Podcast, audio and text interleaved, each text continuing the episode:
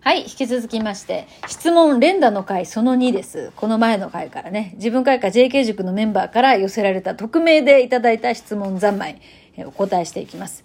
はい。では次ね。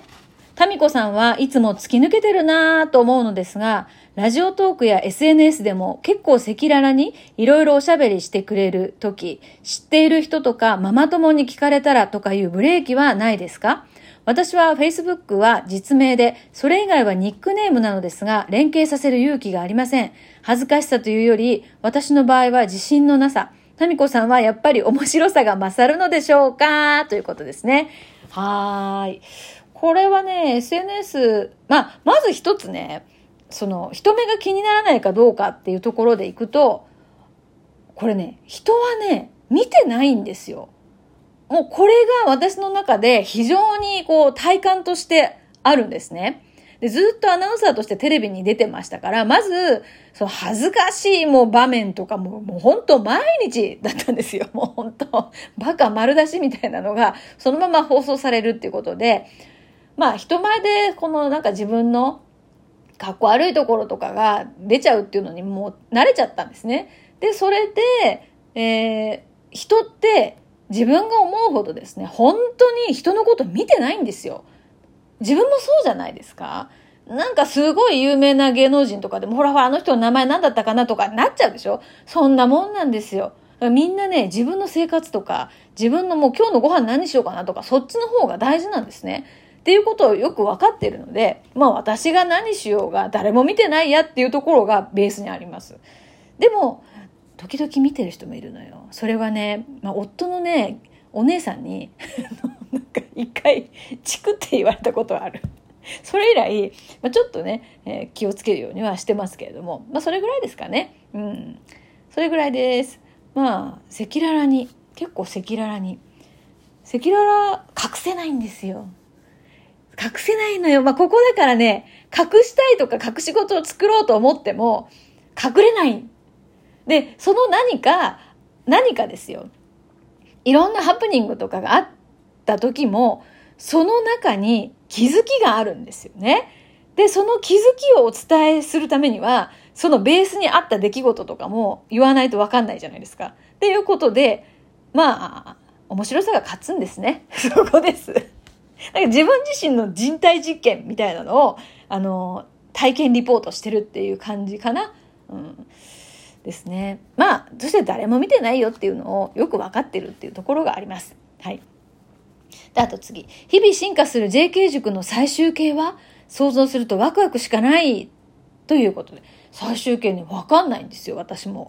だから、こんな風な回にしようって思って始めたわけじゃなくて、まあ、なんとなくのビジョンはありますよ。みんなが好きなようにこう自分らしい個性を発揮していく、そういうパラダイスが、まあ、これは JK 塾というよりかは最終的にそういう世界が自分の周りにできてたら、その世界の中で自分も生きていくってことは、すごく楽しいだろうなっていうのがあるんですよね。で、JK 塾はそれの、まあ一つの形になりましたよね、一期ね。で、今2期もですね、いい感じで皆さんですね、個性が豊かだなっていうのはちらりほらりと、えーこの投稿から感じられるとこで。で、またね、すごいこう、何か、その上昇気流の連鎖反応みたいなのがあって、まあ、ここはね、ちょっと、どうしてそういうことになるのか、不思議なお話で面白くもあるんですが、なんだかみんな繋がってるなっていうようなことをですね、感じる現象が起きてますよね、2期の皆さんね。はい。だから最終形はわかんないですけど、わかんないです。なるようになります。で、参加する人によって、また変わってくると思うんですよね。なんか私も同じで想像するとワクワクしかないです。本当に。で、その JK 塾のこういうのやりますよっていう、えー告知文に案内してるものってあるんですけど、まあ、6回の講座と、えっ、と、シェア会と、Facebook グループですね。で、これはもう最低限、これはやりますと決まってること。だけど、決まってないやつの方が多分いっぱいあるんですよ。で、早速そのサプライズ的な、えー講座とか企画を今 Facebook のグループにですね、投下したら、皆さんすごい反応がですね、喜んでくれて、その驚いた顔が見たいのよ、みたいな。みんなを驚かせたいっていうところがすごく強くあるので、まあサプライズのゲストもいます。し、サプライズの企画もあります。で、こっちもまた楽しいところです。はい。だからまあ告知、普通逆ですよね。告知文にいろいろこんなんやりますとか書くですけど、逆なんですよ。JK 塾はもう本当に一部しか、最低限決まってるのしか出してない。あとのはもうね、入ってからのお楽しみ。みんなの反応とかで、どんな風な企画が、えー、展開していくか、私もわからないっていうところが面白い。だから、JK 塾の一番の面白さは、何が起こるかわからないところだと思いますね。うん。だから私もすごいワクワクしております。はい。タミコさんが今一番興味があることって何ですか？えっ、ー、とね、今、今のことで言うと、今ね、発酵にすごい興味があって、昨日ですね、あのー、奄美大島、鹿児島全体なのかな？奄美大島の、ミキってありますよね。あの、お米と、えー、さつまいもを発酵させて作る甘い飲み物なんですけど、発酵飲料。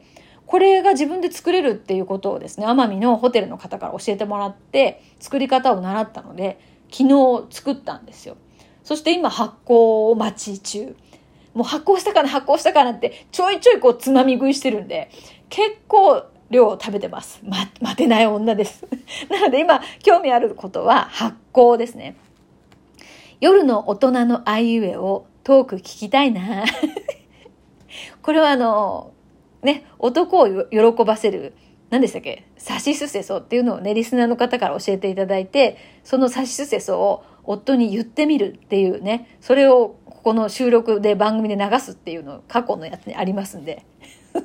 超不自然な差し捨て、さすが知らなかったとかね、そういうの言ってます、夫に。はい。で、夜の大人のあいうえおっていうのは、まあこれね、それぞれ、それぞれじゃないですか。はい。なので、まあ、ここはぼんぼんやりと、えー、もやもやっとさせておきます。じゃあ次。えー、タミコさんの好きな小説、小説を教えてください。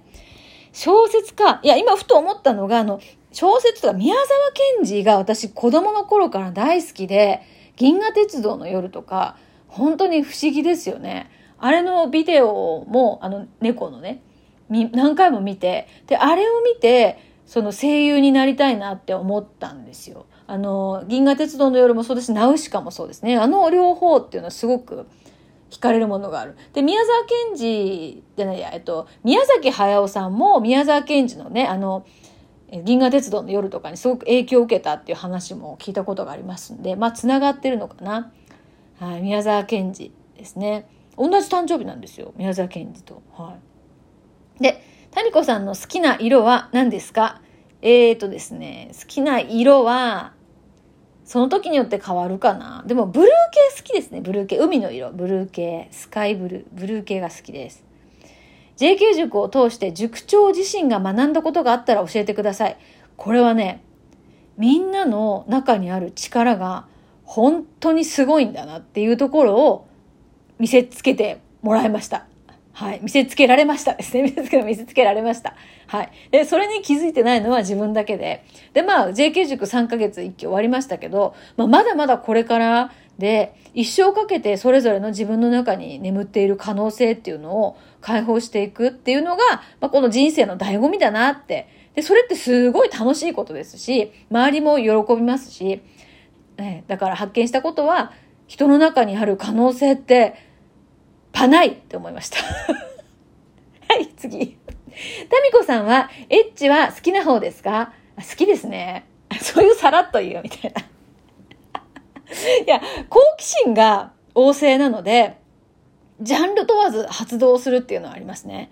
えー、どの分野にも発見の喜びっていうところはあるんじゃないかなと思っておりますね。で、まあ若い頃はそその分野での発見の喜びが、その、どう超えたところがあって いろんな、あの、ハプニングなんかもね、えー、いい思い出ですよ、今となっては。えー、いろんなハプニングがあります。心の宝石箱の中にありますけれども、まあ、50代、今はですね、まあ、落ち着いた感じで、えー、ですね。はい。でも人間に興味があるので、そのエッチも好きです。滑舌よくはっきり。こういうところが多分、やっぱり何かが足りないっていうところなんでしょうね。湿度が足りないね。うん。まあいいですかね。この、はい、次。変態って言われたら嬉しいかなもし嬉しかったらそれはなぜ？変態って言われるのとバカって言われるのは私にとっても最上級の褒め言葉なんですよね。なんか私が好きなんです、変態が。そのアナウンサー時代から好きです。なんでかっていうと、何かに没頭している人って、すごくね、惚れ惚れするんですよ。なんかもう何度ね、取材中にね、もう後ろからね、抱きつきたくなったことか。で、何人かは抱きついて、さっきのあの、前の質問にもですね、つながりますけど、トラブルになったことがあります。社内恋愛は、私も絶対もうなしだったんですよ。だから仕事と、その、なんていうか女性っていう部分っていうのを、公私混同するっていうのは、私の中ではもう絶対、絶対もうそれは NG だったんですよね。でも、取材相手は全然違いますから、まあ、そこら辺はいろいろと、あの、発見の喜びが発動して、面白いトラブルがいろいろありましたね。もう一時期パラレルワールドですからね。パラレルワールド、同時進行でいろんなことが展開されたっていう、そういう時期もあったりなかったりと。国籍も、国籍も、えー、パラレルワールドでしたね。はい。えっと、あ、まあ、ちょっとじゃあ、2回目の質問っていうのは、この辺りで、えお時間となりましたので、えー、後味がなんかね、恋愛のパラレルワールド、同時進行っていうね、なんかその、もやっとした感じのところで終わってしまいましたけど、まあ、そういう時期もあっていいんじゃないですか、人生に。ね。人生の中で一度や二度、モテすぎる時期っていうのがあってもいいんじゃないですか？ね。誰に許可を求めてるんでしょうか？それでは今日はこの辺で